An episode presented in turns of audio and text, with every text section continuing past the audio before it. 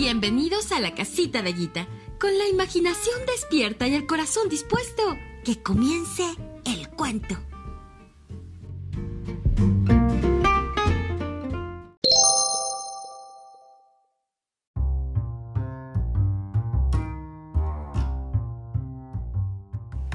Mariposa de papel, versión escrita de Miguel Góngora. En lo más alto de un cerro, donde el viento sopla fuerte, vivía un niño llamado Ocelot. Un día, Ocelot se despertó muy temprano para esperar a su papá que llegara de viaje.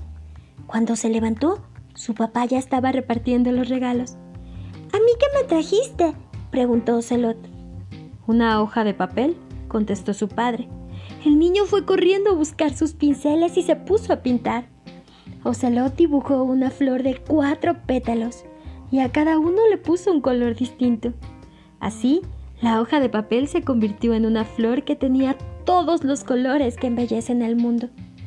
Cuando el niño terminó de pintar, quiso ir a la casa de su abuelo para mostrarle la flor. Pero a medio camino, un remolino de viento le quitó la hoja y se la llevó volando. Mientras la hoja volaba por el aire, Ocelot imaginó que la flor era una mariposa.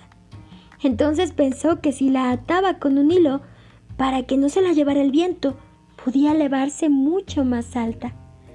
Llegó a la casa de su abuelo, le pidió un hilo, lo amarró a la hoja y salió para hacerla volar. Fue así como Ocelot inventó el papalote.